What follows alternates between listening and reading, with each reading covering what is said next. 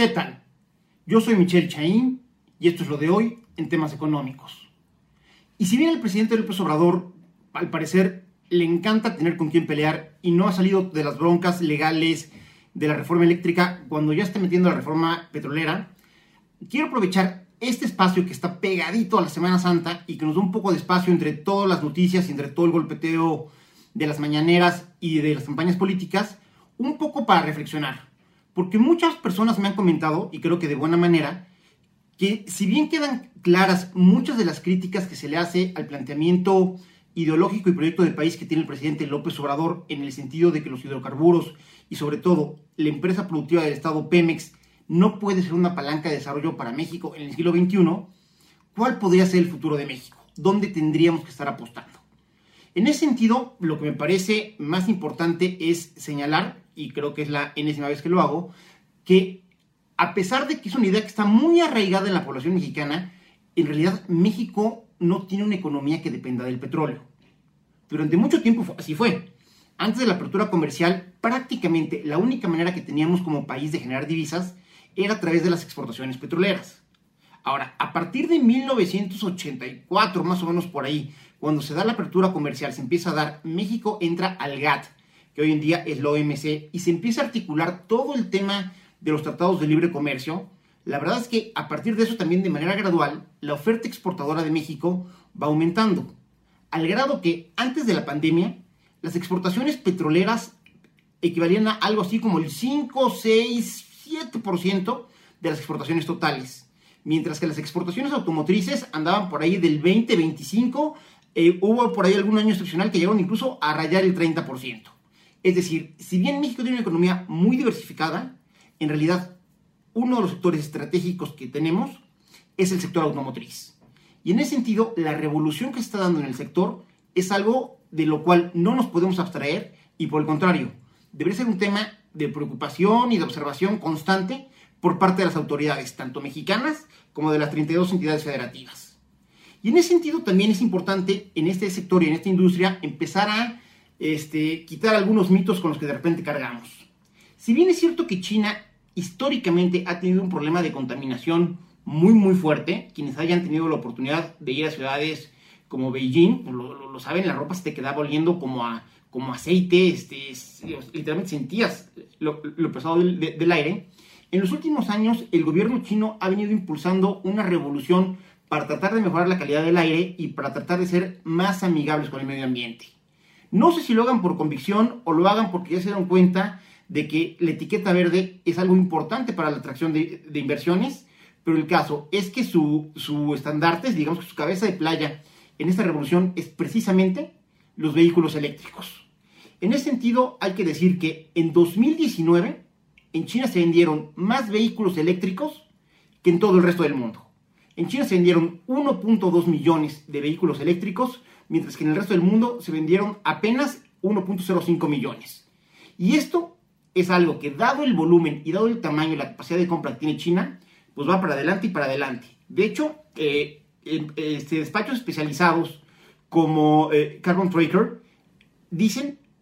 que se espera que para el 2025 sea más o menos el 35% de las ventas totales de vehículos eléctricos en China, que para el 2030 el 40%, es decir, 4 de cada 10 vehículos nuevos que se vendan en China van a ser eléctricos y ojo, 2 de cada 10 en la India también van a ser eléctricos, con lo cual estarían empezando a ganar terreno de manera muy muy importante en los dos países más poblados del mundo. Y en ese sentido, si estos números se logran, entonces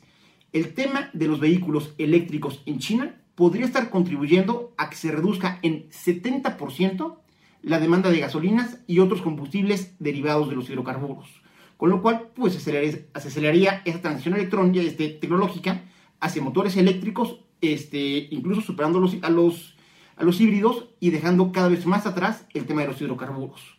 Y en ese sentido es de llamar la atención que la propia China, igual que, eh, igual que el resto de las armadoras asiáticas, de manera ya muy explícita están empezando a experimentar con lo que podría ser una nueva revolución tecnológica con los motores de hidrógeno.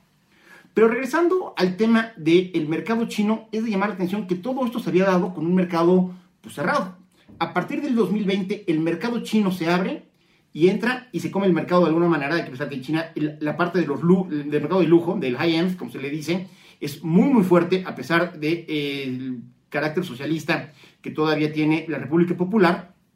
Y en ese sentido, no es de llamar la atención que el vehículo más vendido en el 2020 en China haya sido el Tesla 3 con 114 mil unidades. Pero esto no significa que la empresa de Elon Musk se vaya este, solita como hilo de media. Por el contrario, está teniendo competencia por parte de tecnologías chinas muy atractivas. La empresa N10, eh, digamos, es el segundo lugar en el sector y ha desbancado a empresas mucho más consolidadas como General Motors o como Toyota.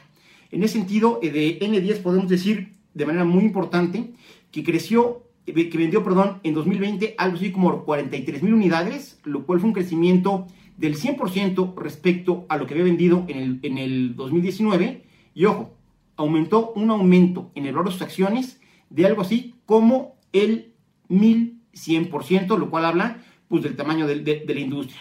Pero de manera muy importante, esta revolución que está dando también es una revolución en cuanto a actores. Eh, por ejemplo, Xiaomi, que es el tercer productor más importante de teléfonos celulares, que es una empresa china, ya anunció que va a invertir en los próximos tres años algo así como 10 mil millones de dólares para entrar de lleno y tratar de morder y quedarse con un pedazo importante del mercado de los vehículos eléctricos en China. Y esto sucede en todas las categorías. Didi, por ejemplo, esta empresa eh, a la cual esta aplicación por la cual nos podemos mover, en China ya hizo el anuncio en noviembre del año pasado que va a desarrollar su propio vehículo eléctrico para, para sus asociados, de tal manera que seguirían un poco el modelo como el que se tiene en Reino Unido, donde hay un modelo específico para los taxis Aquí lo que buscaría Didi es tener su propio modelo de vehículo para, para sus asociados y sería un vehículo también eléctrico. Y como esto da para todos los, eh, para todos los presupuestos, el vehículo más barato que puedes comprar en el mercado es un vehículo eléctrico. Changdi, empresa china, vende un vehículo eléctrico que ha de ser como un cajón porque mide 1.5 por 2 metros este, en tan solo 20 mil pesos. ¿No me creen? chequen en las páginas este, que conversen con China, vean las noticias. Un vehículo eléctrico por 20 mil pesos, evidentemente es un vehículo muy barato, este, de no mucha potencia en el motor y con una autonomía que anda entre los 40 y los 100 kilómetros. Pero esto nos habla de que esto que tanto se anunció de que los vehículos eléctricos no nada más iban a ser un tema de vehículos de lujo y que poco a poco iban a ir a otros segmentos y otros segmentos hasta que prácticamente toda la cartera de vehículos de las armadoras y de esas nuevas empresas mucho más tecnológicas, pero que ya van a entrar al tema de los, de los vehículos eléctricos, van a buscar tener respuestas y gamas para todos los presupuestos y para todas las necesidades. Y en ese sentido, la pregunta que nos deberíamos estar haciendo es, ¿qué está haciendo México para seguir vigente en un sector automotriz que, como podemos ver, está en franca ebullición y en franca transformación? Una de las buenas noticias que ha dado México es que tenemos, digamos que un piecito ya metido en el tema de los vehículos eléctricos. Y esto se logra a través de la planta de Ford de Cuautitlán Izcalli, donde está produciendo el Mustang eléctrico. No he tenido oportunidad de verlo, pero por lo que he leído y gente que me ha platicado, me dice que es una belleza. Pero el tema es que no nos podemos quedar ahí. Si queremos que este campeón mexicano que tenemos, este sector que sí es estratégico, siga vigente, necesitamos alzar la mano y decirle al resto del, mundo y a las armadoras y a los nuevos participantes que en México pueden venir, invertir y que tenemos una expertise y una mano de obra, de obra privilegiada para el tema de ensamblaje. ¿Cuál es el problema? Que el gobierno no lo está haciendo. Prácticamente de buena parte de los gobiernos estatales y de los gobiernos federales, prácticamente está desaparecido el sector automotriz, igual que el aeroespacial, a pesar de la importancia que tiene.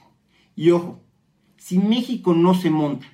al tema de los vehículos con motores eléctricos y los que seguimos especializando en los de combustión interna, poco a poco la gama de vehículos que se va a, ensamblar y que se van a estar produciendo motores este, y todo este encadenamiento que tenemos, poco a poco va a ir bajando de valor. Y en estos mismos 25 años que hemos platicado, que podría ser este, ya el despegue con todo del sector, de del sector automotriz ya con motores eléctricos, podría ser igual los 25 años que tendríamos de caída en la relevancia y la importancia de México como jugador y como este, un articulador y un proveedor en este mercado que es tan extendido, tan globalizado, pero también tan, tan, este, tan competido. Y habría que ver, empezar Pues desde luego por cuestiones como es la infraestructura, como es la seguridad, como es darle certeza a los inversionistas, como quieren andar este, manoseando las legislaciones este, en, materia, en materia energética. Pero también tiene que ver mucho con reconocer, identificar y explotar las principales ventajas que tiene México de cara al concierto de las naciones y que nos han permitido ser un actor este, muy, muy, muy importante en todas las cadenas de proveeduría. Y no, no tiene absolutamente nada que ver con el petróleo. Tiene que ver, uno, con la calidad de la mano de obra de los trabajadores mexicanos, que tenemos que cuidar, que tenemos que empezar a pagar más y hacerlos más competitivos. Y la otra, con esta posición privilegiada de compartir una frontera extensísima con la economía más importante del mundo, que son los Estados Unidos. Pero de nada nos sirve nuestra ubicación geográfica y nuestra buena mano de obra si de manera consistente los cambios arbitrarios de reglas por parte del gobierno espantan de manera consistente y cotidiana a los inversionistas. Y es malo en largo plazo porque nos va a dejar fuera de lo que es nuestro sector este, estratégico, que puede ser automotriz, pero también es malo en el corto plazo porque sin inversiones no se generan los empleos formales que con tanta necesidad están pidiendo las familias mexicanas y sin estos empleos no hay gasto, sin el gasto no se mueve la demanda agregada y vamos a seguir con una recuperación totalmente estancada, dependiente de que haya recuperación en los Estados Unidos para que vía el sector exportador, poquito a poquito nos podamos mover a pesar de tener de manera ilógica los motores internos del crecimiento totalmente apagados. Ojalá estos días, que para los católicos son días de reflexión, también sean días de reflexión para, para las autoridades gubernamentales y piensen qué tipo de Estado, qué tipo de ciudad y sobre todo qué tipo de país estamos construyendo ahorita, pensando en los próximos 25 años. Yo soy Michelle Chaín y esto es lo de hoy en temas económicos.